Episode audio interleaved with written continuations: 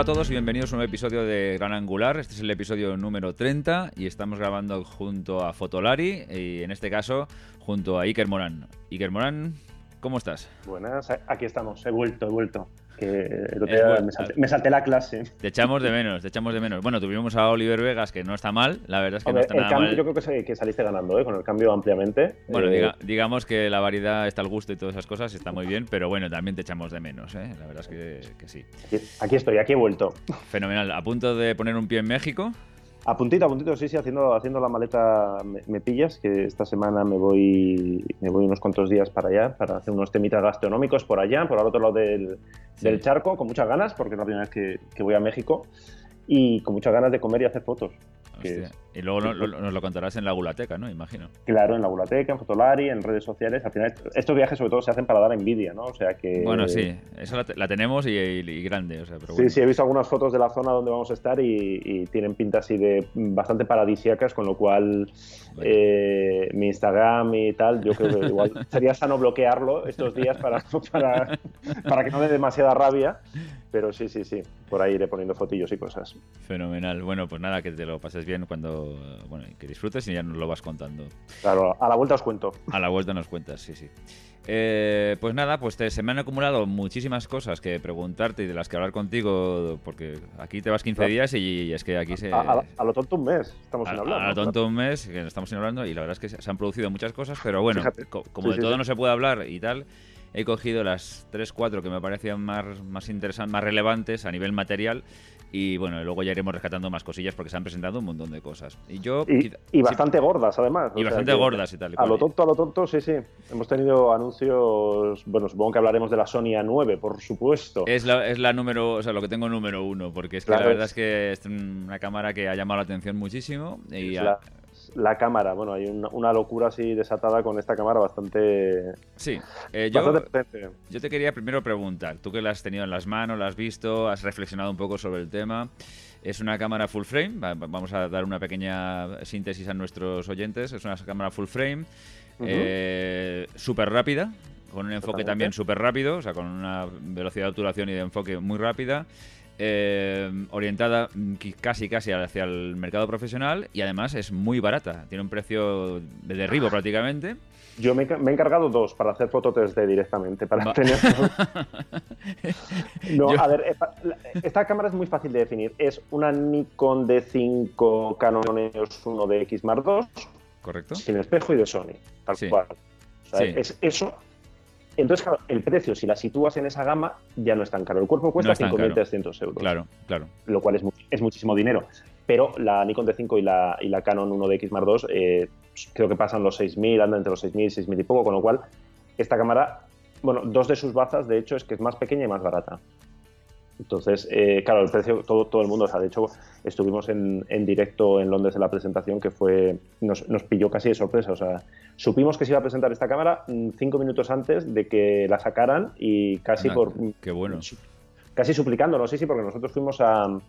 Fuimos a Londres con Sony, como vamos cada año, a la entrega de premios de los Sony World Photography Awards, que lo hacen sobre el mes de abril y tal. Entonces, bueno, suelen aprovechar para igual enseñar alguna óptica, eh, alguna cámara compacta de la gama RX100, es decir, nunca suele haber un anuncio gordo.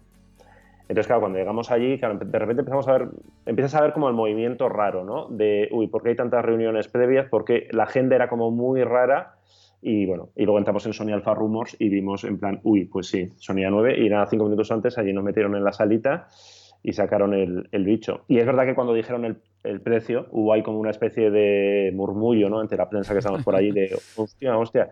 Pero claro, luego si la analizas, eh, veremos, veremos qué tal, qué tal la cámara cuando llega al mercado y, el precio de entrada no me parece, no me parece un problema entre comillas, no, o sea, no me parece, me parece que esta cámara puede tener más problemas o puede tener, eh, no sé, su, que triunfe en el mercado, que triunfe en el segmento que, que, que va. El precio entra dentro de lo lógico para, para teniendo en cuenta con quién compite. Es muy rápida, muy, muy, muy, muy, muy rápida. Muy rápida en el disparo, eh, son 20 fotogramas por segundo, con enfoque continuo en JPEG y RAW. O sea, de hecho, cuando estuvimos, nada, estuvimos 20 minutos con las cámaras y pudimos hacer, bueno, mm, no sé si quien no lo haya visto todavía en Fotolari tenemos un, un vídeo ahí yo explicando, explicando un poco sobre la marcha, más sobre la marcha tal cual, porque eh, quien vea el vídeo ve, el ritmo que nos metieron de ahora vamos aquí, ahora vamos aquí, es la presentación, o sea que no, en este tipo de presentaciones nunca hay, nunca hay tiempo para hacer grandes, grandes virguerías.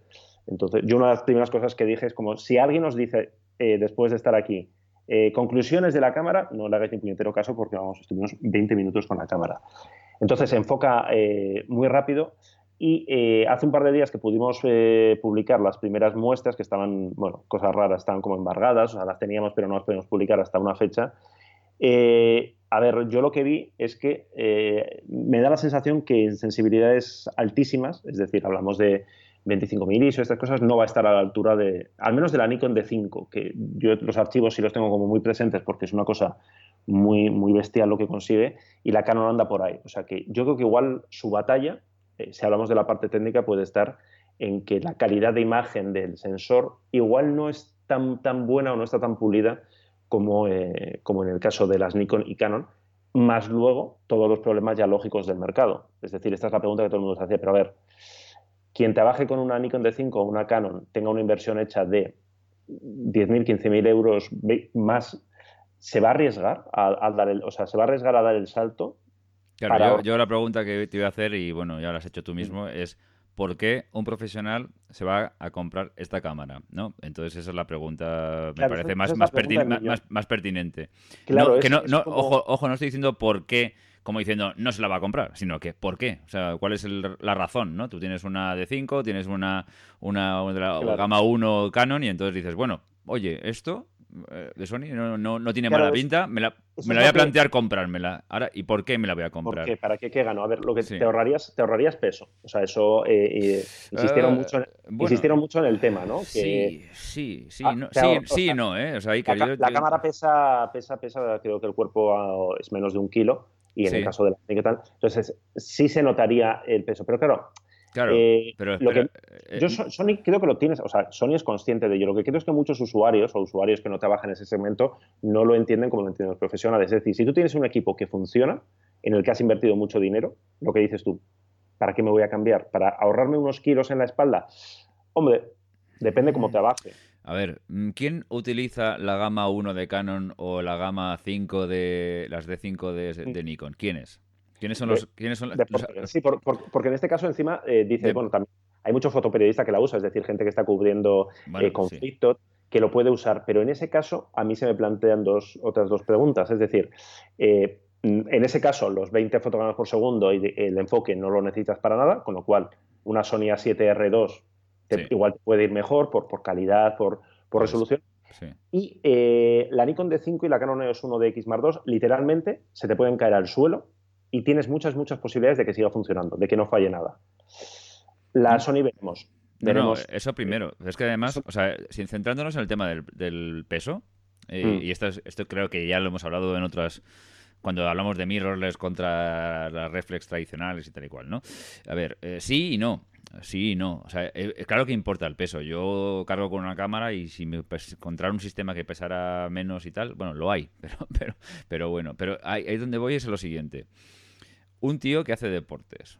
Un tío, por ejemplo, que hace eh, fauna, ¿no? Fauna salvaje y dice, mira, quiero, quiero, una, quiero una, cosa con una ráfaga súper rápida y, tal. Bien, me viene muy bien este tipo de cámaras, vale. Evidentemente te va a valorar el tema del peso, lógicamente, por supuesto. Si la cámara pesa unos gramos menos, unos cuantos cientos de gramos menos, pues lógicamente lo va a valorar. Pero un tío de fauna y un tío de deportes llevan unos trabucos. Trabucos de objetivos brutales. Que mm, mm. casi seguro que va a tener que estar como mínimo con un monopié o con un, o con un trípode. Porque es que si no, no hay humano que aguante un 600 eh, a pulso durante mucho tiempo. Entonces, el peso no es un tema tan tan tan, claro, clave eh, en, este tipo de... La, la resistencia de los cuerpos sí, porque por lo que tú acabas de decir, un tío que hace fauna evidentemente necesita un cuerpo súper resistente y un tío que hace deportes casi seguro que también. Entonces, Mm, mm, mm, no sé, yo no lo veo tan claro el tema del peso. O sea, sí, pesa menos seguro y eso es un elemento a favor de la cámara también. Y no es que estén, no tengo nada en, contra de Sony, por favor, no, es simplemente, simplemente una pregunta, me parece pertinente y lógica, porque decir, bueno, vale, la cámara es cojonuda y tiene una pinta fantástica, pero ¿realmente esto está pensado para un profesional o para un eh, aficionado hiperpostura, que le guste el hiperpostureo. Lo, que pasa es que con ese precio, 5.300 euros, ellos saben, o sea, es, una apuesta, a ver, eh, en parte a mí me, o sea, es, un, es una apuesta muy valiente, es algo que Sony tenía, tenía que hacer, tiene, tiene mucho de riesgo, porque por 5.000 euros eh, va a haber dos eh, caprichosos que se la compren que no vayan eh, a, trabajar con esta cámara. El resto, nadie se va a comprar una cámara de 5.000 euros, porque por 5.000 euros, si, si, es un capricho, te compras una Leica. O, sea, es, o una Hasselblad. O, mm. si tienes 5.000 euros, posiblemente tengas 10.000 y te puedes comprar otra cosa. ¿no? Entonces, es profesional. Es la primera vez que Sony presenta una cámara como profesional. Hmm. Que esto, bueno, yo como soy un poco toca pelotas, ya les pregunté, ¿eso significa que las A7 no son, significa que las A7 no son profesionales? ¿no?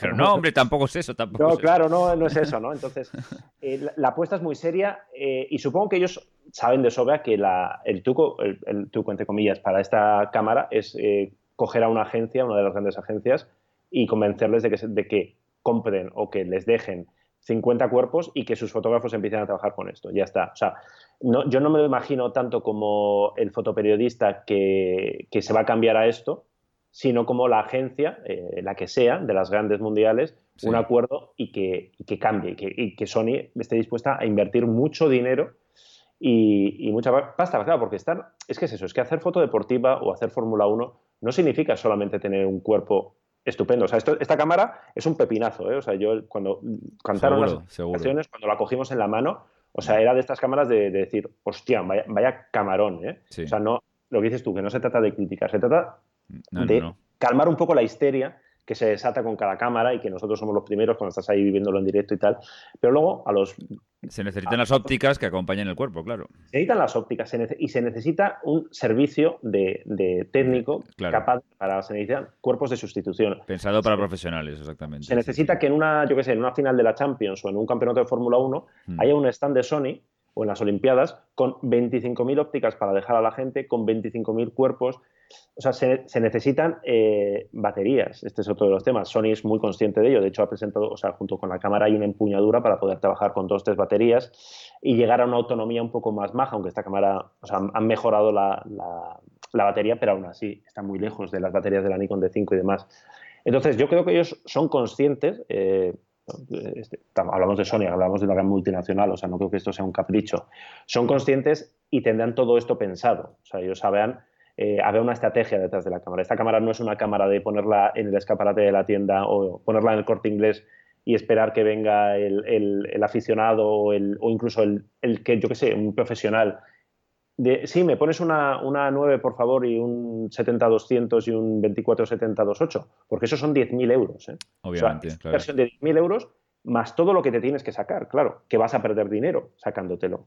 Es decir, si tienes una Nikon D5 con el 2470 y el 70-200, que son 10.000, 12.000 euros, los vas a vender, pero te van a dar ¿cuánto? ¿8.000? en el mejor de los casos, 9.000. Es decir, alguien calculó ¿eh? cuánto costaría cambiarse y andaba, sí, hablaban de 10.000, 15.000 euros hacer un cambio de sistema. Entonces, claro, teniendo en cuenta cómo están las cosas en el fotoperiodismo, ¿quién se va a, a jugar a hacerse ese cambio para lo que dices tú? Sin saber, sin tener muy claro si va a funcionar. Que va a funcionar bien, ¿eh? yo estoy convencido. Pero bueno, todos sabemos que esta es la, primera generación. La primera generación es siempre. Sí, bueno, la, que se pega un poco la bofetada, la que abre el camino, claro, lógicamente. y la A9 Mark II, pues será mucho más pepinazo. Y la A9 Mark III, claro, yo hablando con la gente de Sony, que están, están muy ilusionados y están. Claro, porque para ellos es como, o sea, es la, es la mayoría de edad, ¿no? Sí. Eh, claro, tú, yo les decía, digo, la cámara, o sea, yo lo que he visto enfoca muy bien, enfoca muy bien con mucha luz, que nosotros es donde lo probamos, luz artificial, pero mucha luz. Pero claro, pensad que Nikon y Canon, su sistema de enfoque, llevan 10, 15 años trabajando en él. Entonces, por muy buenos que sean vuestros técnicos, todo el aprendizaje que tienen Nikon y Canon de hostias que se han dado, o sea, imagínate la crisis que tuvo Canon en su momento con la, con la 1D Mar, con, sí, con la 1D Martes, es decir, aquello salieron escaldados, pero salieron con la lección muy bien aprendida. Entonces, bueno, puede una, una marca relativamente nueva, nueva con muchas comillas, presentar un sistema de enfoque que borre a todos los demás del mapa con sus 900 puntos de enfoque, con su tal, con su cual. Bueno, veremos, pero bueno. Yo siempre soy escéptico y, aquí también, y la cámara, lo que he visto, pinta muy bien, pero no nos volvamos todos locos. Yo lo que decía la gente, en plan, no, no, por si acaso todavía no tiréis vuestras Nikon D5 por la ventana. No, no, no, no, no lo hagáis. Bueno, y si, lo queréis tirar, ya sabéis dónde puedo recoger. Enviarlas, a, nuestra dirección. Sí, sí, por supuesto. Pero bueno, sí, ha sido, ha sido el notición, ¿eh? eso, eso sin duda, el notición del mes y va a ser una de las cámaras que más, que más va a dar que hablar este 2017. y que quede claro que no tengo nada contra Sony, que lo primero que voy a decir, bueno, que, ya lo, creo que lo dije en el, último episodio, que me he comprado una Sony hace poco, o sea, que quiere decir que...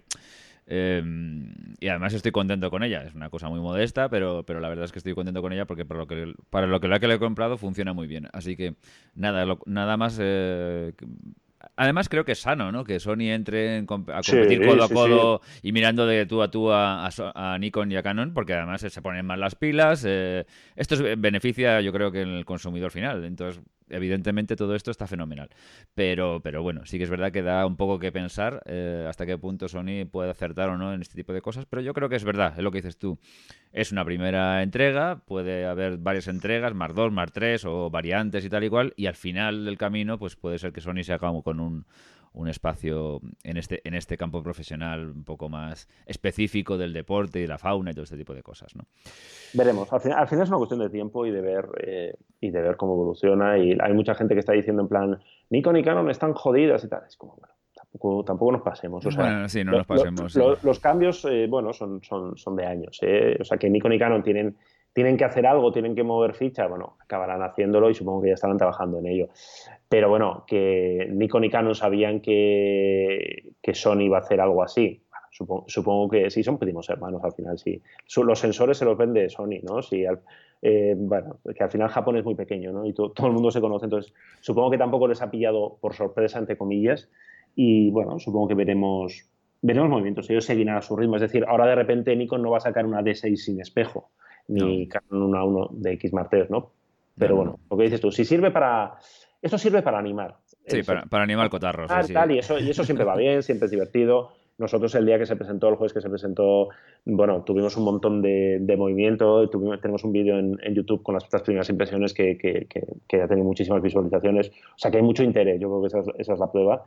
Y, y, daremos la lata con esta cámara, vamos, o sea, esta cámara llega a la venta en junio, creo. Bueno, o sea, hasta que llegue la venta seguro que tenemos... Bueno, sí, sí, en ríos y ríos de... Sí, sí, sí, o sea, bueno, yo, yo, ya estoy detrás de los de Sony, estoy cada día, ¿no? Tocando en la puerta de Sony de, oh, ha llegado ya, ha llegado ya, ha llegado ya, ¿no? Tengo muchas ganas para poder probarla. y todo eso, claro. compararla, claro, pues esta cámara es lo suyo, ¿no? Es buena, pues joder, claro que es buena, pero lo, lo que la gente quiere saber es compararla con una de 5, con o con la de Canon, cómo, cómo se comporta. Cómo se comporta, perfecto. La que no es revolucionaria, pero bueno, no parece revolucionaria, pero parece una evolución bastante lógica, es la presentación de Nikon de la nueva Reflex APS-C la D7500, que es una evolución de su gama 7000, si no recuerdo mal. había la, estaba la 7000, la 7100, la 7300, esa ya, me, baila, pero bueno, ya, ya no estoy, muy seguro. Creo que no, creo que hemos saltado de la 7200 a la 500. O 7200, perdón, y luego 7500. Bueno, pues nada, es un, una PSC con el sensor de 20,9 megapíxeles, eh, el mismo que lleva la de, la de 500. Em, eh, la gama 7000 es una gama, digamos, de usuario aficionado avanzadísimo o avanzado, por decirlo de alguna forma. Y bueno, pues tiene una, mm, el nuevo procesador Speed 5 eh, y una se puede ver con un forzado de ISO hasta 1.640.000, que me parece una burrada, pero bueno, en realidad estas cosas, sí, es verdad, las 7.200 tenías toda la razón, pero la verdad es que estas cosas son un poco patilleras porque la verdad es que mm, normalmente en circunstancias normales no pongas un ISO de 1.640.000 porque es absurdo. No, lo, que pasa es que estas cámaras, como pasa con, con la de 5 y con la de 500, claro, cuando tienen estos ajustes tan... Esto se da por hecho, o sea, estos ajustes los puedes usar, no sé, en blanco y negro, una cosa así, y si, no, si no tienes otro remedio. Pero esto significa que posiblemente la de 7500 eh, te aguante un 200.000 ISO sin demasiado problema. Sí, con ruido, eh, eh, evidentemente. Eso, sí. Pero, pero esta, esta cámara, eh, sí, esto ha pasado lo típico, ¿no? Se presentó el miércoles de Semana Santa. En estas mm. cosas, bueno, ya está. Supongo que en Japón no es Semana Santa y les dan nuestras, nuestras fechas igual, nuestra cosa religiosa, pues les dan igual. Ah. Y, y, se presentó ahí. Y encima, cuando volvimos, pues empezó toda la movida de la Sony A9. Entonces, ha pasado un poco desapercibida, pero es un camarón. Bueno, es un camarón de estos que se van a vender como churros, porque lo dices tú, es, es una gama media muy alta que eh, muchos profesionales trabajan con la gama 7000 como, como segundo cuerpo, incluso algunos como primer cuerpo, porque es un cuerpo sellado. Durante mucho tiempo, o sea, cuando desapareció la D300 y hasta que ha llegado la D500, eso, es decir, esos 6-7 años de, de, intermedio, la D7000, las D7000 han ejercido de esa gama APS semiprofesional, ¿no? Yo, yo tuve una 7000 y la verdad es que es una cámara que mm, guardo muy buen recuerdo. Me parece una, cámara, muy interesante. Eh, fue una época que me pasé a Nikon para probar qué tal y, y me pareció una cámara que se podría utilizar perfectamente para un trabajo profesional si no, si no requerías de unas especificaciones muy, muy determinadas, pero como una cosa intermedia estaba muy bien y lo que dices tú, un cuerpo bastante apañadete, mi ergonómicamente un 10, me pareció fantástica, mucho mejor que las Canon de forma ergonómica. Sí, tienen, tienen, a mí me gustan un poco más, tienen, no sé, el agarre, supongo que es, algo que te, acostumbras, yo, no me, yo al final no te acostumbras a nada porque estás probando cada día una cosa, pero cuando la coges en la mano al final es como tiene el punto este de ay, parece, comparada con la 80D, que sería un poco su competencia, mm. eh, tiene ahí algo más, ¿no? No sé, no, sé qué es exactamente, pero tiene un Yo siempre he dicho que a mí, eh, que soy usuario de Canon a nivel profesional y diario, creo que Nikon le supera en ergonomía. Eh, el doble dial, no sé, hay una serie de cosas que, que, funcionan mejor, me, da la sensación a mí, por lo menos Nikon, sin embargo, bueno, la costumbre es la costumbre y a la cabra tira el monte, pero que es lo que me pasa a mí. Esta cámara también, bueno, pues graba en, en 4K y, y tiene un un, montón de puntos de enfoque, me parece que son 51 puntos de enfoque, o sea que vamos, que está, está muy bien. Eh. Esta ah, cámara básicamente es la D500, pero sin el sistema de enfoque de la D500, que es... Eh, ya, muy... Es decir, si tú quieres la calidad de la D500, pero no vas a hacer naturaleza y deporte y no necesitas hacer un seguimiento muy bestia, pues te puedes conformar con esta. Pero ojo porque el sistema de enfoque es el mismo que el de la D7200, ojo porque el sistema de enfoque de Nikon de, de esta gama mm, barre sin problema al resto de reflex y a la mayoría de sin espejos. Y tiene una cosa muy buena, perdona, eh, Iker, que es que luego se me olvidará. Tiene una cosa mm. súper buena que es que eh, tiene la pantalla que se. Que se no que pivota hacia un lado, sino que se, saque, se saca así hacia afuera y se puede, se, puede cambiar de, ángulo de orientación. Entonces, eso para grabar vídeo, por ejemplo, creo que es mm. una cosa muy, muy, muy interesante. Perdona, te he cortado, tío. no, no, te iba a decir que, o sea, que, lo bueno, a ver, luego, tiene, tiene tonterías como, por ejemplo, quitarle la, segunda ranura de tarjetas que tenía la de 7200, que tiene la de 500, hmm. y aquí se la han quitado. Son de estas cosas de sí. Hola Nikon, ¿por qué? Para marcar diferencias, distancias con la de 500. Claro, claro, probablemente sea por eso. Son de estas cosas absurdas que lo que consiguen es cabrear mucho a la gente, porque es como, joder, o sea, me refiero que estamos hablando de una cámara que creo que el cuerpo son 1.600 euros, o sea, que no es, no es una camarita de 700 euros, o sea, que ya es, ya es una inversión considerable. Y hmm. son cosas de estas que cabrean muchísimo a la gente, que al final lo hacen. Claro, dice la gente en plan, a ver, pues me compro una de 7200 si te pones así de tonto. Entonces, pero por lo demás, vamos, me parece una de estas cámaras que para quien esté buscando una gama así media potente, vamos, tiene, tiene una cámara. Y lo que te decía el sistema de enfoque, mm, muchas veces cuando se habla de la Fuji X-T2 enfoca muy bien, la Olympus M1 Mark II enfoca muy bien. Eh, y la gente a veces me pregunta, ¿enfocan como la D500? Y yo siempre digo, no, en el mejor de los casos enfocarán como la D7000. O sea, si hablamos de modo continuo, ¿eh? del enfoque de seguimiento, sí. porque aquí es donde entra lo que hablábamos antes. ¿Por qué? Pues porque Nikon, el sistema de, de, enfoque 3D que llaman ellos, de seguimiento, de detección de escena, detección de cara, funciona muy, muy, muy bien. Y esa tecnología que tienen en la D3, la D4 y la D5, pues la han conseguido mover a sus cámaras más sencillitas. De hecho, eh, yo he estado probando, mira, he estado unas cuantas semanas probando la D5600, que es, digamos, la gama inferior. La gama inferior, sí incluso con una óptica patatera, con el zoom patatero que viene, el enfoque continuo, claro, evidentemente no te vas a ir a hacer fotos de pajaritos o tal, pero el enfoque continuo se defiende muy, muy bien. Pues ¿por qué? Bueno, y eso que esta cámara, la D5000 no tiene, no tiene motor de enfoque en el cuerpo, o sea que es una cosa como muy sencilla, pero aún así, ese, no sé, ese, ese know-how, ¿no? Que dicen así los, la gente que sabe estas cosas, pues está trasladado muy bien a gamas inferiores.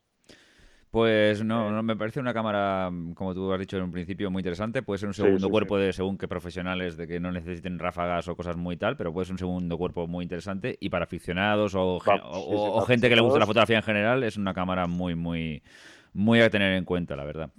Y luego, bueno, pues hay un... A mí una cosa que me ha llamado muchísimo la atención, y mira que no es una gama de objetivos que yo, que yo utilice demasiado, eh, Canon anunció también, así un poco de sorpresilla, el Canon 35 mm f2.8 macro IS, eh, también, bueno, STM y todos esos miles de millones de letras que llevan los objetivos puestas, puestas y tal, que tiene una cosa que es bastante curiosa, que yo no sé si había surgido antes en algún lado, pero es que esta es la primera vez que yo lo he visto, por lo menos, que lleva el, el flash de ring, el flash este circular que, que se suele poner para los macros, lo lleva incorporado en el objetivo con un LED.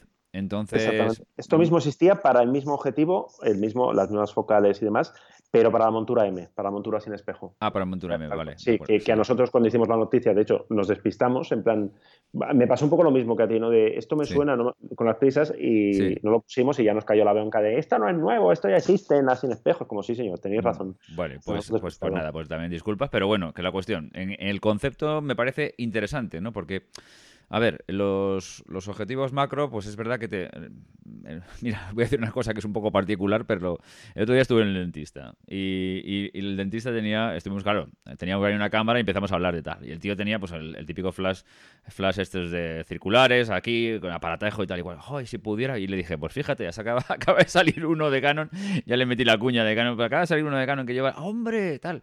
Claro, según la fotografía que macro que hagas, los, los fases estos es que te, meten un peso a la, a, la, cámara tremendo, ¿no? Porque tienes que meter ahí un flash con el, con, el, con el disparador que llevan arriba en la zapata. En fin, es una, esto simplifica muchísimo las cosas y para según qué macros, así a niveles un poquito elementales, que no necesites una calidad extraordinaria y una iluminación muy compleja, pues es una solución que puede ser más o menos curiosa, ¿no? Yo no sé, a mí me parece, me ha parecido una... Sí, sí, sí, sí, o sea, es un, bueno, es un, puede ser un invento... Veremos, o sea, de momento, de momento lo que dices tú es una cosa rara, ¿no? Pero bueno, para, para simplificar mucho así para, para exteriores, ¿no? De lo que dices tú, no te vas a dar todo el equipo de flashes, pues bueno, de repente iluminar una florecita, darle el toque de luz o, incluso yo pienso en foto gastronómica, ¿no? Que a veces vas un poquito justito de luz, de repente meterle ahí el, el puntillo, quitar sombras y demás puede, puede ser interesante. O sea que veremos, veremos, o sea, si es la típica cosa que, bueno, pues que igual dentro de nada vemos toda la gama macro con, con este invento, o igual alguien en Canon de repente dice en plan, oye, que estamos dejando de vender eh, luces eh, eh, flashes para macros, o sea, dejaros de hacer esta tontería que estamos perdiendo ventas. Le da una colleja a alguien. ¿eh? Veremos, ¿no? De quién, ha hecho esto, ¿no? ¿Quién ha inventado esto? A la puta calle, ¿no? ¿Quién ha sido gracioso? No, no, eh, bueno, decir simplemente que este objetivo es para la gama APS-C de Canon, o sea, que es un EFS, y que en realidad estamos hablando de un objetivo que está en torno al 50 milímetros, más o menos, no llega, pero anda por ahí, me parece, así en la mm. conversión 1.6. Entonces, bueno, pues bueno, pues es una óptica bastante versátil, ¿no? Eh, se te convierte en un 50 prácticamente. Bueno, no sé, me parece interesante, me encantaría probarlo, la verdad. Bueno, em, una noticia un poco que a lo mejor a ti te pilla un poco fuera de juego, pero a mí me ha interesado eh, especialmente. Que es, eh, te pilla un poco fuera de juego, no, pero a lo mejor no te la esperabas que la fuera a comentar aquí. Que es que Hasselblad y, Hasselblad y DJI presentan el primer dron de 100 megapíxeles. Por mm, fin, un dron. De, yo llevo toda la Por vida fin, ¿no? un dron de 100 megapíxeles. ¿no? Los de Bilbao es como, no, o sea, si no es de 100 megapíxeles, pasamos, o sea, no queremos un dron. Claro, eh, la noticia en sí me parece una chorrada con piano de cola. O sea, en realidad, no, o sea, no el sacar la noticia, que la tenéis, la tenéis en Fotolari fenomenalmente cubierta, no es eso es lo que me refería. O sea, quiero decir que no me interesa para nada un, un dron con 100 megapíxeles, pero sí quería sacar la colación de la actividad que está teniendo DJI últimamente. DJI, si no lo conocéis, es una marca mm, eh, china, creo que es, creo que es china, sí, que, que hace drones, que hace mm, eh, gimbals, son estas eh, cámaras estabilizadas o estabilizadores de cámaras, porque hace las dos cosas, que te permiten hacer vídeo eh, y que quede el, movimiento como muy fluido, ¿no? Esto que es esto que ahora lo, conseguimos con mucha facilidad, que es que estos vídeos que vas andando y queda todo muy fluido y no se notan casi los mm. pasos y tal igual, pues no, pues esto es lo que te permite hacer un gimbal, ¿no? Y, luego casi todos los drones que están, digamos, más punteros, tanto a nivel profesional como a nivel amateur fuerte, eh, casi la mayoría o una cuota de mercado muy importante la tiene DJI, ¿eh? Vale. Entonces, DJI acaba de anunciar el nuevo, los nuevos Phantom, que es la, gama, digamos, de usuario mm, o profesional bajo o amateur alto, digamos. Lo, sencillo, entre comillas. O sea, tiene Tiene el plegable este, ¿no? El Mavic. Tiene el Mavic plegable, el Pro, el Mavic Pro y tal, que no está mal, pero bueno, tiene una serie de problemillas que algún día hablaremos de ese. Pero los Pro, eh, que además van por la, la, familia 4, el número 4, ya ha salido cuatro generaciones, pues ha salido el, el Advanced, lo acaban de presentar. Eh, acaban de presentar también, aunque no tiene ni, ni precio ni, ni, fecha de lanzamiento, porque el Advanced ya se vende, ¿no?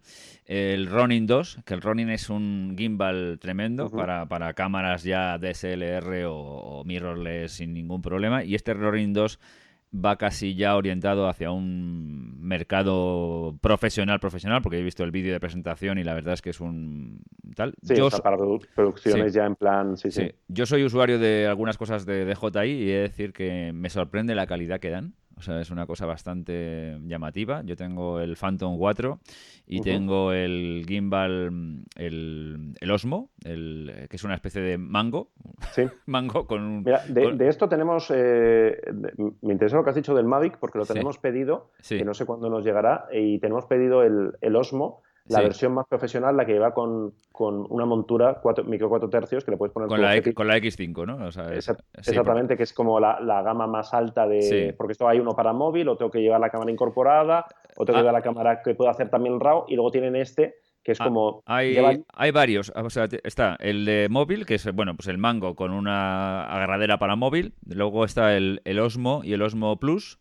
El Osmo y el Osmo Plus, la diferencia, los dos graban RAW y los dos son... Eh, eh, o sea, es la, la, cámara que ellos llaman X3 y esta es una cámara, bueno, pues intermedia, que bueno, en exteriores va bien, en interiores no. Esa, es a grandes rasgos sus, cosas. Graban 4K. sí. El sensor es pequeñito. el sensor es muy pequeño, es muy chiquitín, exactamente, y entonces meten mucho ruido en interiores, pero en exteriores están estupendos. Y mm, que es la, es la, es la misma que lleva el, el, el Phantom Pro es la misma cámara, la X3, la Zenmuse X3 exactamente. Y bueno, eh, lo que sí que es verdad es que el efecto de fluidez y de estabilización es muy bueno en esta gama, aunque sea una cosa bastante sencillita. Estamos hablando de el Osmo, el Osmo con cámara, el más sencillo salió por unos 600 euros aproximadamente. Entonces, bueno, pero en cualquier caso es una eh, función, es bastante efectivo. Si le metes el, el, el, el accesorio Z-Axis que además te permite andar y ya dejarlo casi prácticamente un momento plano, es flipante, flipante lo, lo bien que estabiliza para una cosa tan sencilla. Y luego está lo que tú has pedido, que es la X5, que ya es micro 4 tercios y que te permite cambiar el objetivo. Bueno, aunque está un poco limitado los objetivos que se pueden poner, pero bueno, en fin, en cualquier caso. Es una cuestión de peso y de equilibrio, o sea, no le puedes poner. Correcto, no le puedes poner un objetivo porque, porque exactamente no, no, no lo estabilizarás nunca. Y ya pasarías luego después para ya esto a la gama Ronin, que ya son gimbals, pues para, meter, una, para meter una cámara tal. En cualquier caso, eh, todo lo que ha caído en mis manos de, DJI, y bueno, son estas dos cosas y tal, y las he probado bastante, mmm, funcionan muy bien. Funcionan muy bien, hay que reconocer que funcionan estupendamente. Yo la verdad es que nunca había cogido un dron en mi vida y este dron es un dron de un dinero ya considerable, con lo cual sabes que si le pasa algo empiezas a sudar, empiezas a mm, sudar bastante eh, y, graba muy bien. Estamos, evidentemente, el, el dron va a grabar por lo menos en mi caso, va a grabar siempre en exteriores y bueno, pues la cámara es incluso es una cámara inferior a la X3 y aún así mm, para exteriores está, cubre bastante bien el expediente, sobre todo a nivel vídeo. Y, luego es tremendamente complejo si quieres, pero también tremendamente sencillo de, de utilizar siendo un usuario mm, casi nulo como soy yo. Y además es un dron de prestaciones, un dron que eh, casi eh, en modo sport estamos hablando de 70 kilómetros por hora, estamos hablando de un, de un, rango de autonomía de 5 kilómetros, o sea que quiero decir que, no, es, un juguete, no es un juguete. Que puedes hacer cosas serias. Puedes hacer cosas muy serias. Eh, vamos, lo pones en ciento, la limitación de altura, que es en España de 120 metros de altura, que son muchos metros, lo pones sin, vamos, se sube, sube en dos segundos prácticamente, te enteras cuando ya están en 120 metros, es muy rápido. Y la verdad es que, bueno, y, la estabilización que tiene el gimbal. ¿Vienen, ¿vienen limitados? O sea, es decir, ¿tiene un, una marca de 100? No, no, no lo, lo puedes limitar tú. Vale. O sea, tú tienes que, claro, vienen un poco abiertos y entonces tú luego le puedes hacer limitaciones. Sí que tienen un modo que pone modo, digamos, trial o algo así creo que se llama, que entonces ahí sí que te limitan mucho para cuando estás muy, muy pez, muy pez, para que no hagas no, nada, no, la líes, y luego ya cuando le quitas el trial, hombre, tú lo puedes limitar, le puedes poner de hecho hay varias aplicaciones. Está la, la, la normal, que es la que te controla el dron con la cámara y vas viendo lo que va haciendo toda la historia y tiene todos los controles, pero luego hay otras, otra, otra aplicación que, se llama DJI GPS o algo así, que le puedes hacer un, con un mapa, le puedes hacer un plano, o sea, un... de dónde no puede salir. Un, itinerario, poner, ponerle un cuadrado de donde no puede salir, eh, acotarlo, en fin, mil cosas, la verdad es que tal. Y, pero no, no vienen limitados, no vienen limitados. Lo que pasa es que, claro, la legislación española dice que no puedes subir más de 120 metros, obviamente, para que no choques con ningún avión ni cosas de ese tipo, y, hay que tenerlo muy presente. Y yo, bueno, pues lo, he limitado electrónicamente para que no tener ningún problema. Mm. Así que nada, pues eh, simplemente hacer notar un poco que esta marca se está moviendo mucho y que está haciendo cosas muy, muy interesantes, sobre todo a nivel vídeo. Y sobre todo, eh, claro, esta marca ahora mismo es propietaria de Hasselblad. Es un detalle que no, que no vamos a olvidar, que empezó en, en el accionariado, que ya fue como temblaron los pilares de, los clásicos, ¿no? De una marca china de tecnología eh, pura y dura, de drones, comprando un, creo que empezó con un 10% de Hasselblad, y ya fue como terremoto, claro, y, no se ha anunciado oficialmente, pero bueno, se da por hecho, porque Hasselblad tenía problemas económicos muy, muy serios, que bueno, pues que compraron, el director general CEO salió de forma así un poco atropellada de la noche a la mañana, o sea, algunos movimientos raros, y luego se supo, se filtró, se dio a entender que, pues eso, que DJI ahora mismo ya es la propietaria, ya es la accionarista mayoritaria de Hasselblad. O sea, para que quien todavía diga, sí, DJI, los chinos, esto es como, ojo, porque es una, una de las marcas que, bueno, que, y que ahora mismo, claro, porque es, lo que comentamos un poco en la noticia, ¿no? La gente cuando hablas de 100 megapíxeles siempre dice, Ay, ¿para qué quieres 100 megapíxeles? Pues mira, fotografía aérea con este tipo de, equipamiento, es decir, hablamos, este bicho costará, pues a ver, teniendo en cuenta que la cámara sola, la H6 de 100, ya creo que anda sobre los 40.000. Imagínate lo que cuesta este bicho. No, no, es tremendo. esto, está pensado para sustituir un helicóptero con cámara. O sea, me refiero, no. obviamente, obviamente. No estamos hablando de, un dron para hacerse selfies, ¿no? O sea, estamos hablando de, algo para trabajos industriales, para trabajos para, eh, para, bueno, para cosas que se pagan mucho y que antes solamente podían hacer pues quien eh, pues con fotos con, avionetas, con helicópteros, cuya, no sé, alquiler de una hora cuesta un pastizal, o sea, que va a ese segmento. Entonces, mucho ojo con esto porque, vamos, eh, la fotografía aérea al final acabará siendo pues es un coto de, esto. De hecho, yo, yo, bueno, que soy friki y me fijo en estas cosas, a mí me da la sensación como que últimamente en, publicidad, en televisión, en, en, todo, hay muchísimos más planos aéreos de lo que había antes. Claro, porque antes hacer un plano aéreo, depende a qué altura, implicaba, pues eso, eh, alquiler de... no, no, claro, ahora es muy fácil. Un helicóptero de algo que es carísimo, ¿no? Entonces, claro, ahora de repente con un dron de estos, con el, con el que tú decías, o incluso una gama más pequeña, depende para qué, para qué formato vaya a ser, te aguanta bien, con lo cual, coño, meter en, en, esto. Joder, si se hacen bodas, ¿no? Hay mucha gente que está. Bodas, bodas. Y bueno, y yo que soy fotógrafo de interiores lo utilizo para mi trabajo. Yo no, yo no, a mí los drones no me gustan especialmente, yo ya lo he dicho, creo que en el programa lo utilizo para mi trabajo. claro, claro. Exacto, que necesito tomas aéreas. Antes tenía que levantar la cámara con un palo y ahora, ahora lo hago con un dron, que es mucho más sencillo, me, más fácil de controlar y puedo hacer cosas mucho más espectaculares, lógicamente. Entonces, evidentemente, complementan muchos tipos de trabajo que antes no de trabajo fotográfico y lo que dices tú en televisión, bueno, el programa este, yo creo que, no sé si lo he dicho, ¿no? Pero el programa este de Bertino Osborne, por ejemplo, el de la Tu casa es mi casa o como se llame, evidentemente, o sea, ahí abusan del dron incluso, yo diría. Porque luego eso está, está el efecto, ¿no? Como está hubo la moda del vamos a desenfocar todo porque estamos grabando con una 5D Mar 2 Martes cuando empezaron a usarla en televisión. Es verdad. Y como podemos desenfocar, vamos a desenfocar todo, todo el rato. Eh, aquí en algún programa, sí, de vez en cuando es como, mira, nos hemos comprado un don, ¿no? Lo digo, mira, estos se han comprado un don y se nota porque lo meten donde, o sea, sí, están en el salón de la casa, ¿no? El otro con, cenando con Aznar, ¿no? Y meten ahí el dron, ¿no? Sí, sí, sí, es un poco ya... Un poco, en, este, en este programa en especialmente, que me he visto dos o tres programas según algún interés, algún entrevistado me, me interesaba, aunque es reconocer, pues, y lo digo masoquismo, ¿eh? Esto, eh, ver este programa es masoquismo. Yo lo veo de vez en cuando para ponerme de mala hostia, pero... Bueno, sí, pero ¿sabes, ¿sabes lo que le pasa al programa? O a ver, eh, a ver... Bueno, Bertino Osborne es Bertino Osborne y no vamos a entrar en el tema de Bertino Osborne porque no.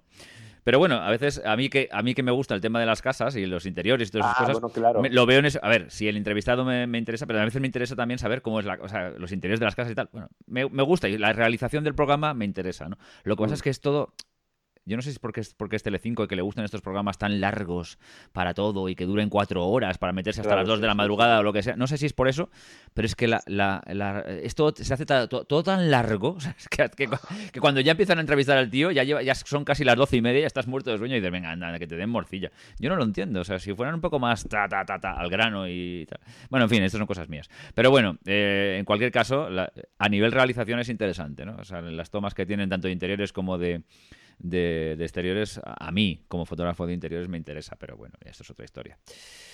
Iker, dos cosas que yo he sacado de Fotolari y que quiero que nuestros oyentes eh, acudan a la web, aparte de que ya sé que acuden todos los días y están dos o tres horas más o menos de media viendo Fotolari.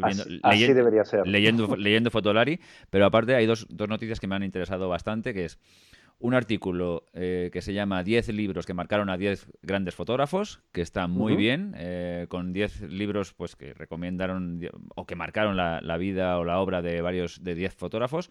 Me ha interesado porque además, lo he de reconocer, no he leído ninguno de los 10. Así bueno. Yo, eh, alguno, no. Pedro, Pedro Páramo lo, Pedro Páramo lo he leído, pero los demás no los he leído, que son más, más, más tipo fotografía.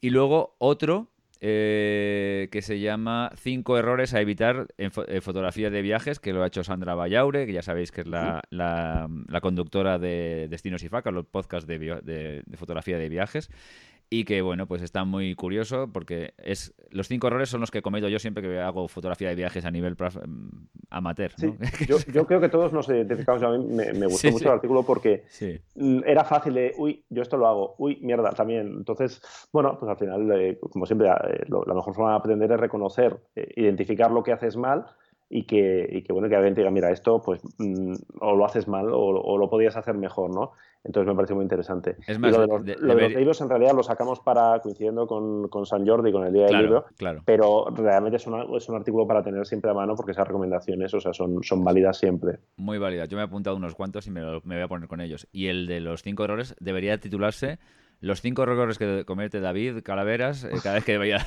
de viajes. Lo voy a Yo creo que los, cinco errores que cometemos todos al final, sí, sí. Es que lo, lo mío es bastante grave.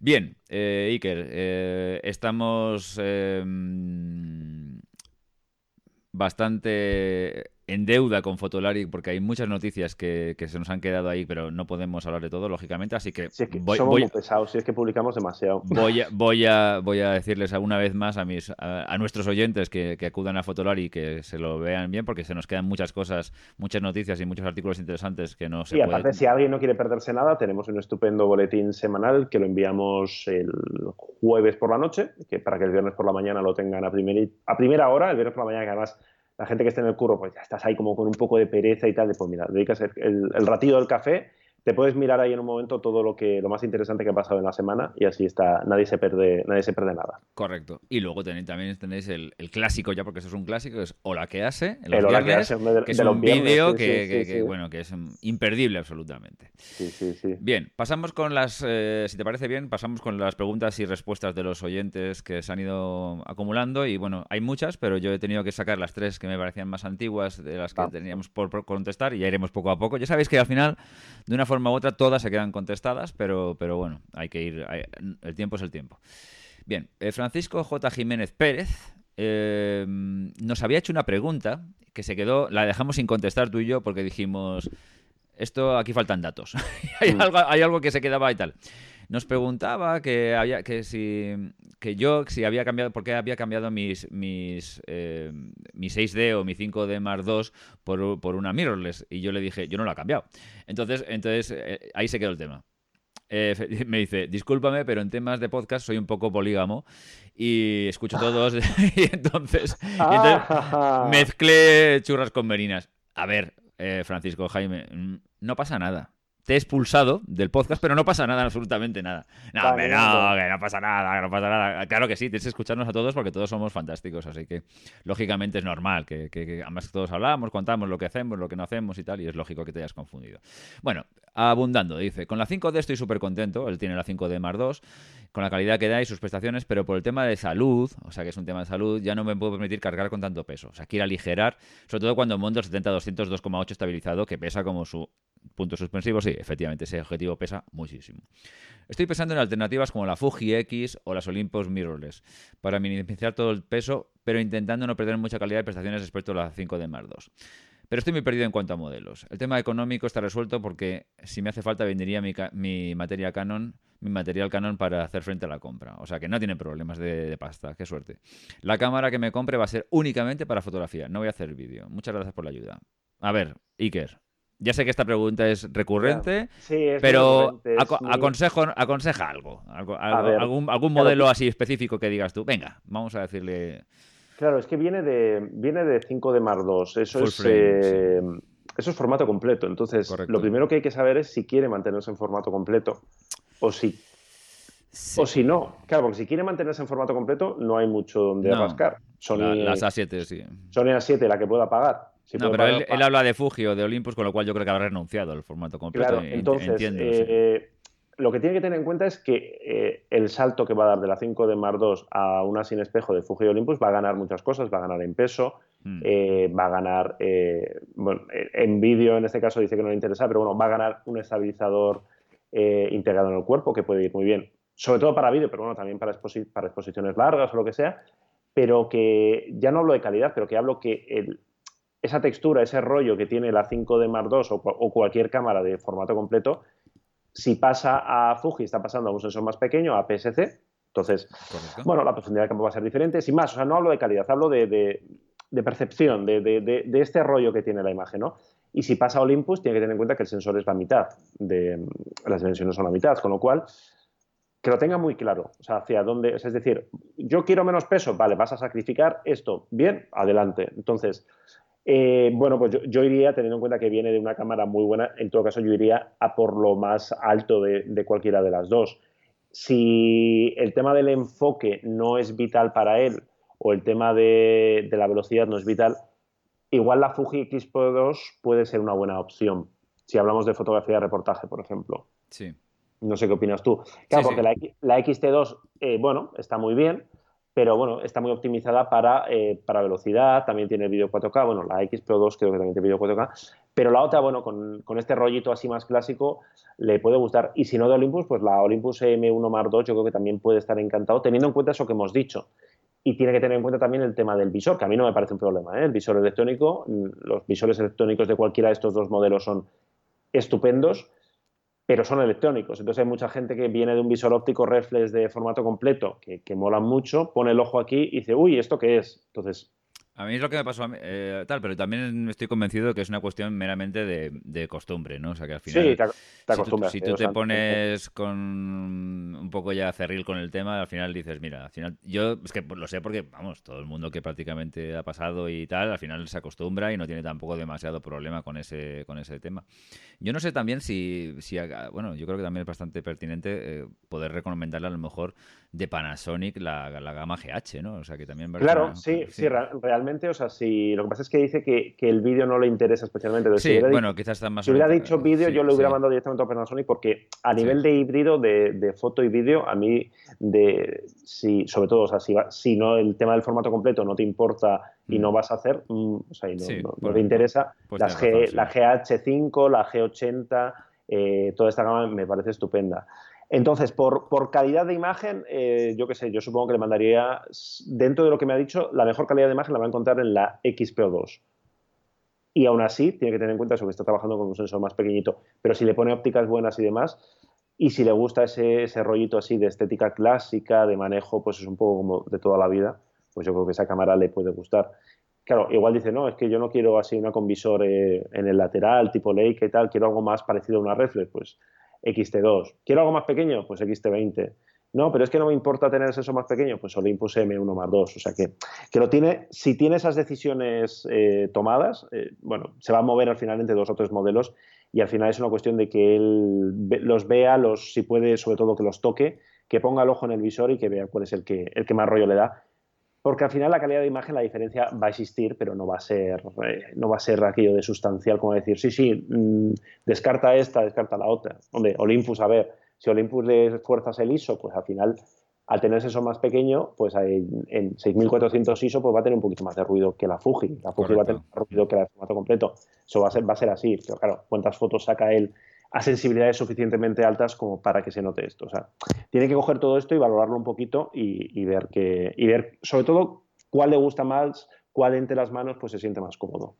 Yo la verdad es que ah, sí, yo estoy de acuerdo contigo prácticamente al 100%. Mm, si me dices entre, entre elegir entre Olympus y, Fuji, probablemente yo, en mi caso particular, me iría por Fuji, pero, pero es una cuestión personal, es lo que dices tú, es al final tener la cámara a la mano, probarla un poco y ver un poco qué, cuáles son tus sensaciones, ¿no? Pero bueno, yo me sentiría, en mi caso, me siento más, más cómodo con Fuji, me parece además, tiene alguna serie de ventajas que me gustan más, pero, pero bueno, en fin.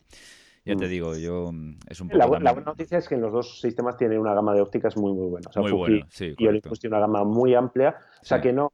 Si se mira, si, si, estuviéramos hablando de una Sony A7, bueno, Sony va haciendo los deberes, pero todavía queda recorrido, ¿no? Pero en caso de Fuji y de Olympus, tanto si va a gama premium de, oye, pues no, no, no tengo problema de dinero, quiero lo mejor de lo mejor, como si, oye, pues mira, no me llega, la gama media de las dos está bastante, está bastante bien y puede tener bastante calidad, o sea que, que no va a tener problema.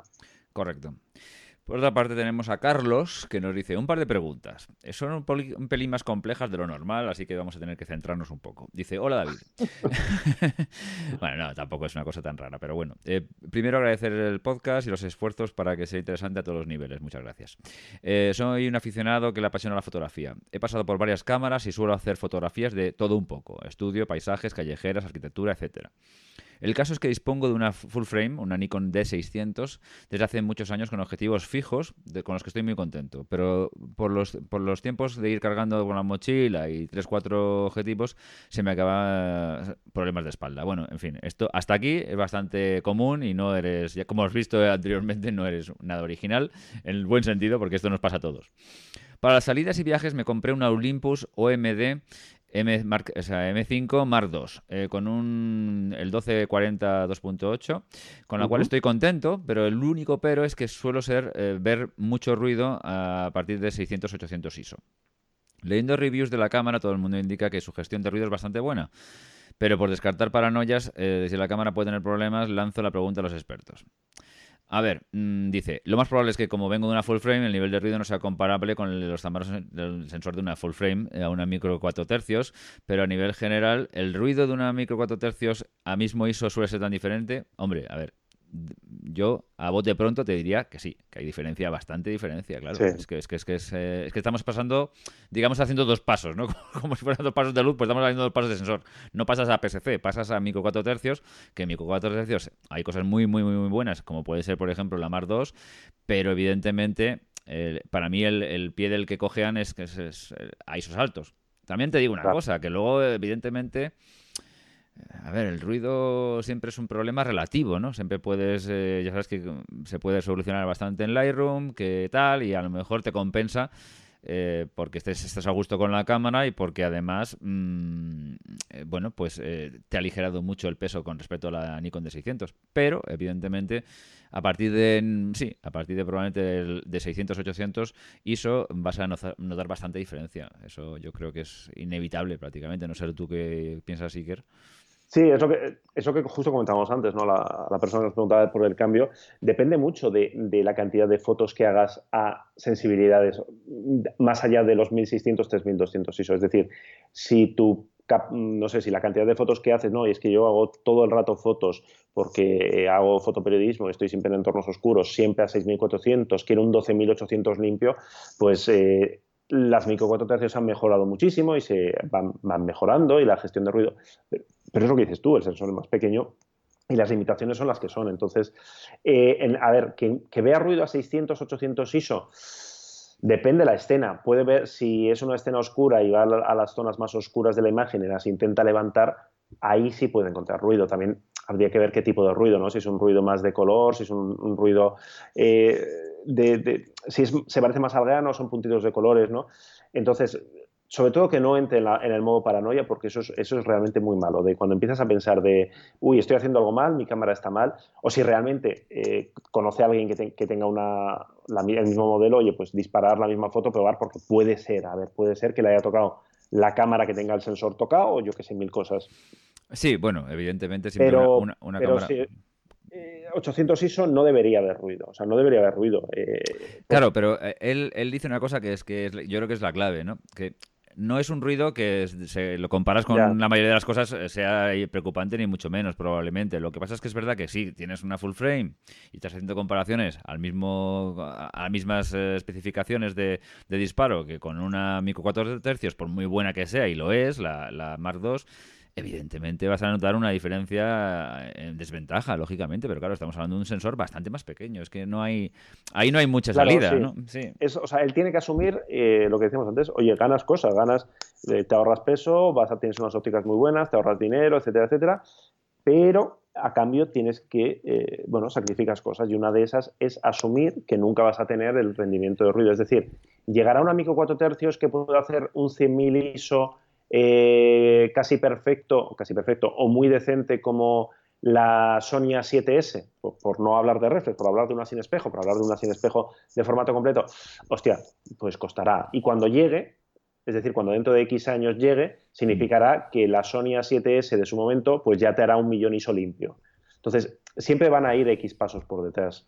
Entonces, bueno, lógicamente, claro. Depende un poco de su nivel de exigencia. Y yo siempre digo que nosotros eh, nosotros, los fotógrafos, los que estamos en este mundillo, los que nos dedicamos, eh, los que sacamos muy rápido la lupa, que digo yo, ¿no? De nadie ve las fotos al 100%, somos los únicos que vemos las fotos al 100%. Es decir, donde tú ves ruido, la gente ve una foto. O sea, es decir, si tú te fijas en las fotos que salen cada día en los periódicos, si te fijas en las vallas publicitarias, eh, muchas son un auténtico desastre a nivel de impresión, a nivel de ruido, pero yo nunca he visto a nadie quejarse por eso. La gente no, tiene esos niveles de exigencia. Yo que sé, a no ser que, que, me digas, no, es que estoy haciendo reproducciones de, de cuadros de, del Reina Sofía, ¿no? Es como, coño, pues entonces esa cámara igual no era tu cámara, ¿no? No, era, la cámara adecuada, exactamente. pero, para la vida normal, como... No, es que, es que hago foto nocturna de llenas eh, y, de noche y oscura. Es como, coño, pues entonces igual necesitabas, yo que sé, una Sony A7S, una Nikon D5, una cosa así, ¿no? Claro. Pero por lo demás, ya está, que no se que, no se raye demasiado.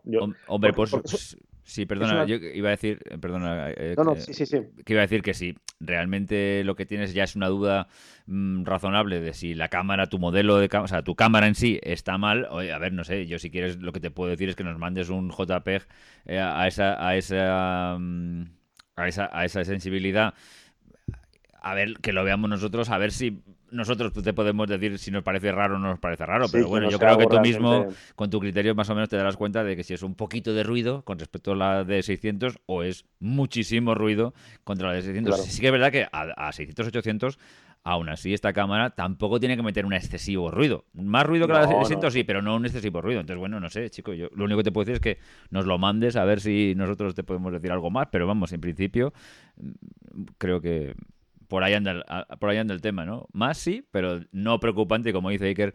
Los más preocupados con el ruido somos los fotógrafos, no, el, público que ve las fotos. La gente ya está, ya está, absolutamente igual o bueno, no, se está fijando en estas cosas. No, Somos, somos más papistas que el Papa. Correcto.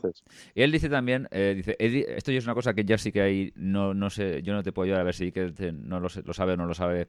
Dice, edito con Lightroom y aunque reconoce los RAW de Olympus, los perfiles y color de los objetivos Zuico los veo muy flojos, eh, teniendo en cuenta siempre que ajustar, teniendo que ajustarlos siempre a mano. ¿Conocéis o tenéis alguna recomendación para el uso del Lightroom con este tipo de cámaras? Yo no sé. no, he, revelado prácticamente nunca Olympus con mi Lightroom, entonces no, no, no, no te puedo decir, no lo sé, sinceramente. No sé si tú, Iker, no, me pilla, ahí me ha pillado, me ha pillado. No, tengo ni idea de si hay algún sitio donde puedan, los perfiles estén, estén mejorados respecto a los de a los de Lightroom. Mm. Porque yo, o sea, no, no solo, como al final, eh, bueno, yo la, Lightroom lo utilizo para lo que publicamos en Fotolari, no utilizamos, o sea, utilizamos Lightroom para las fotos de producto que hacemos, pero no para las muestras porque las publicamos sin tocar, ¿no? Claro. Entonces, eh, y yo como cada día estoy con una cámara, pues al final no, me voy fijando en los perfiles porque me volvería loco. Pero bueno, yo como, como hacemos en la que hace siempre, si alguien que nos está escuchando tiene la respuesta, que nos la diga porque es que al final la gente en muchísimas cosas sabe más que nosotros, porque seguro que hay algún usuario de Olympus que sabe, no, pues mira, no sé quién ha desarrollado unos perfiles que están optimizados para, para esta óptica y demás. Sí, sí, es posible, posible, pero vamos, yo, mm, como no es una cosa que me ha interesado porque nunca la has utilizado eh, más que para curiosidad, con algún compañero que me la ha dejado y he disparado cuatro fotos y tal y cual, no, no te puedo, no, no, no, mm. no, no, no, la, no he exportado nunca mi Lightroom ni he tenido preocupación por eso. Pero bueno, si me entero de algo, Carlos, te lo, te lo diremos. Pasamos a la última pregunta de hoy que tenemos seleccionada, que es de David Ross García, que nos dice, muy buenas, eh, os, os, lanzo un tema para ver si lo podéis comentar, a ver qué opináis. Bien. Me encanta la fotografía nocturna de paisaje y larga exposición diurna. Estoy pensando en cambiar de gran angular. Actualmente tengo un Samyang 14 mm 2.8 para mi Canon 6D. Buena cámara. Estoy muy contento con este gran angular, eh, pero creo que hay en el mercado material nuevo que por su relación calidad-precio puede ser una buena opción para plantearme el cambio. Por una parte tengo el IRIX 15 mm 2.4. Este es el gran angular que más me interesa por su relación calidad-precio. Hay dos versiones, la de 450 y la de 650, y la gente habla maravillas de ellos. Además, eh, un punto que tengo muy en cuenta es la posibilidad de usar filtros 100% o degradados 150%, por lo que se ve, no estoy seguro aún. se pueden usar abaratando mucho la adquisición de este material, ya que un filtro más porta para 150 por 150 vale un pastizal, correcto.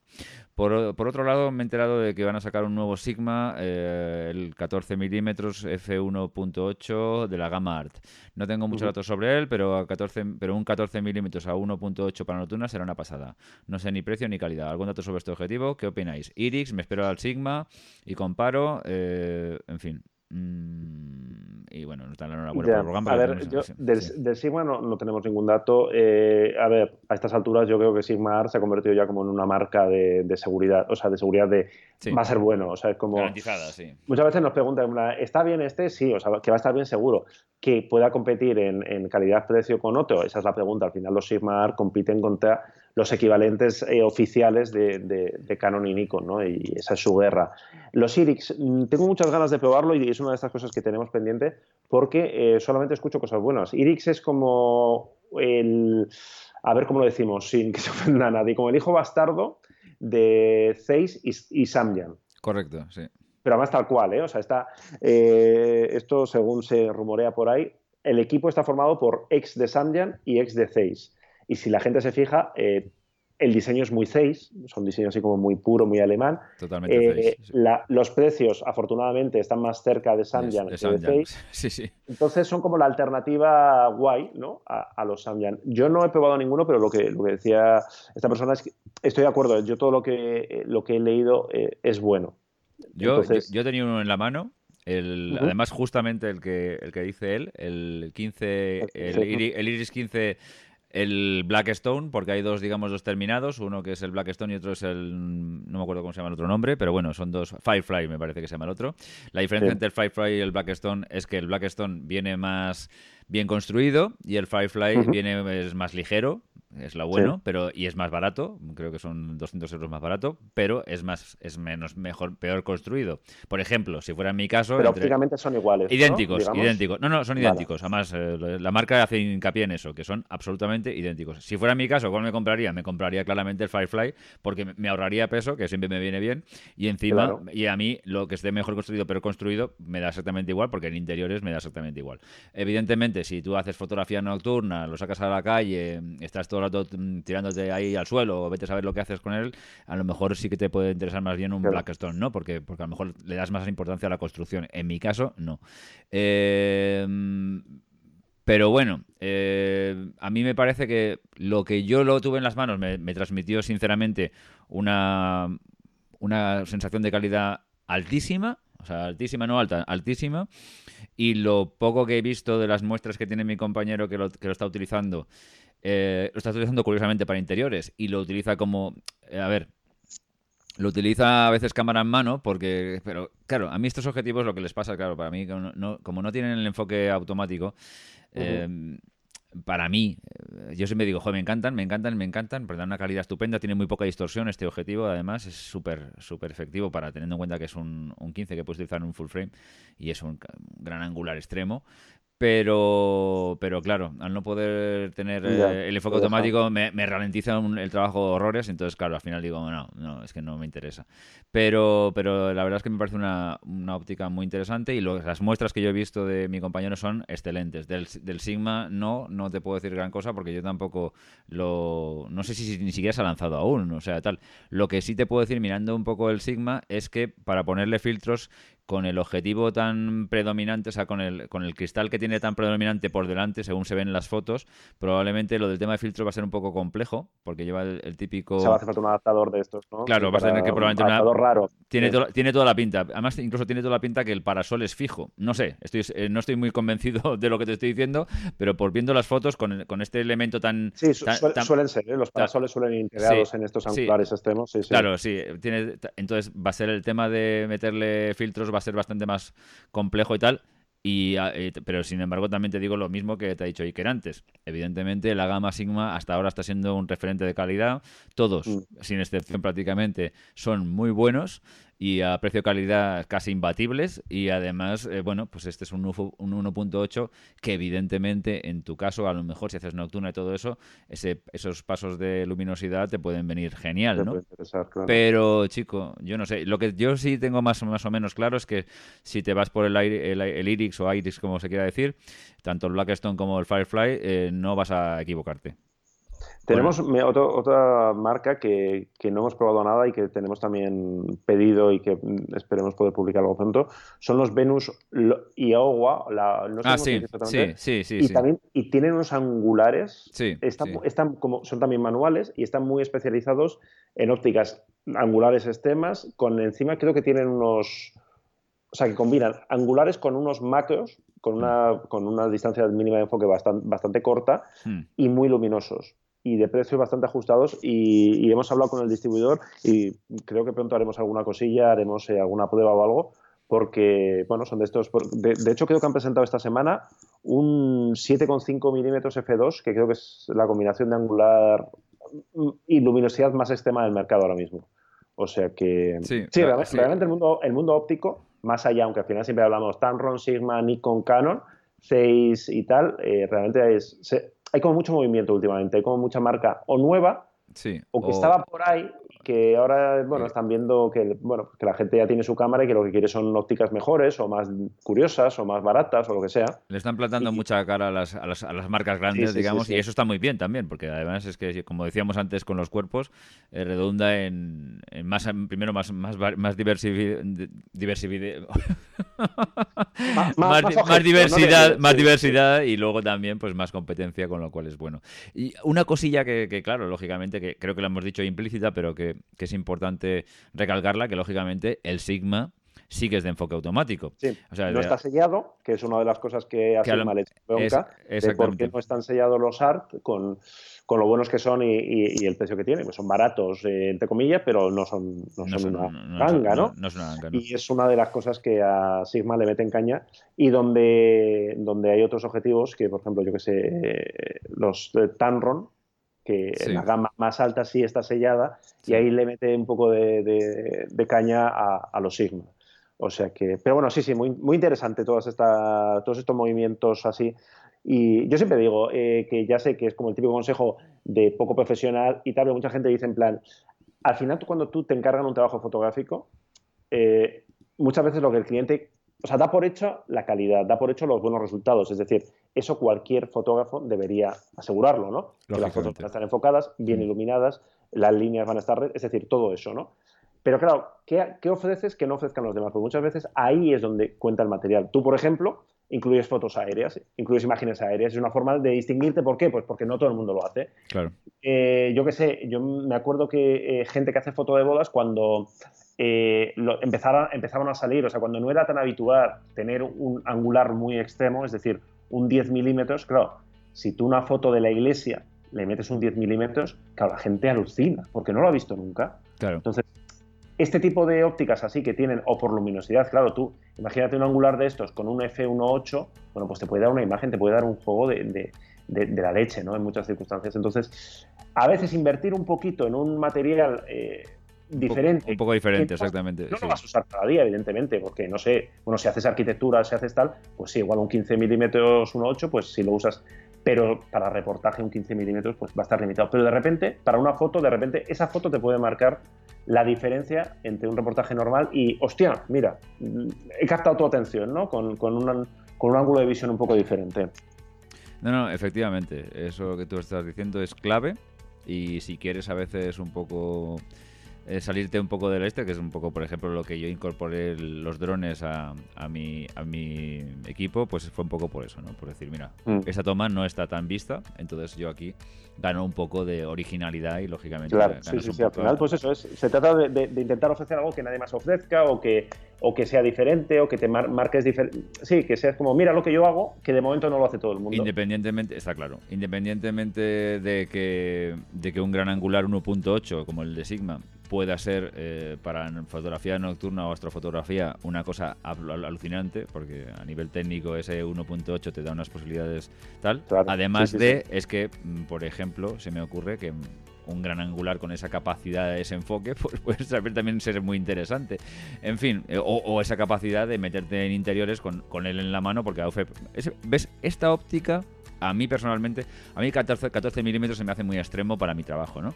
Sí. Porque, para, mí, para mi forma de trabajar es muy extremo. Pero sí que es una óptica que, por ejemplo, yo me podía plantear, eh, si me interesaran esos 14 milímetros a nivel profesional, me podía plantear comprarla porque me permitiría muchas cosas. Me permitiría trabajar a unos Fs muy grandes para llevar la cámara en la mano sin subir el ISO demasiado y, y, además con el, con el este automático pues puedo tener un flujo de trabajo más o menos rápido. Ojo, el enfoque manual no pasa nada si depende, depende del tipo de fotografía que hagas. Si haces astrofotografía o haces este tipo de cosas o paisaje y vas muy tranquilo y no tienes prisas y todos estos rollos, eh, el enfoque manual es perfectamente válido y, yo ahí sí que te, abaratar está bien. En otros casos, pues, pues no, no lo digo porque sea malo necesariamente, todo lo contrario. Bueno, pues nada, Iker, eh, hasta aquí hemos llegado. Hemos echado la tarde, ¿no? Hemos echado la tarde, sí, sí, lo tonto, lo tonto, tal. Y bueno, pues eh, nada, ya te, dejo porque tendrás que hacer la maleta y cosas de esas. tengo que planchar mis camisas hawaianas. claro, yo, me, voy al, me voy al Pacífico, o sea. Sí, sí. Bueno, espero darme el primer baño de la temporada en el Pacífico, o sea que en bañador y gafas de sol y todo el kit veraniego, sí, sí. Bueno, nada, nada. Que, que, usted lo disfrute y. os contaré qué tal los, los mezcales, los tequilas, los, las micheladas, los ceviches, que en México también hay ceviches, no solamente en Perú. Y, a ver si hay algún insecto por ahí para comer, que tengo curiosidad por probar algunos, no sé, los gusanos de maguey y todas estas cosas. Eso ya no me da tanta envidia, pero bueno, en fin. todas, las, todas las experiencias están Hay que ir, hay que ir. Si se va de reportero, hay que ir a, tope, a tope. Está, eh, está claro. Muy bien, bueno, pues nada, ya nuestros oyentes, eh, que enseguida tendremos de nuevo aquí a, Iker y trayéndonos cosas de Fotolari y otras cosas, y cualquier pregunta que vaya surgiendo, lo que sea, nos las vayáis transmitiendo, por favor. Muy bien, pues nada más, eh, nos despedimos hasta dentro de 15 días con Gran Angular Paisajes. Adiós.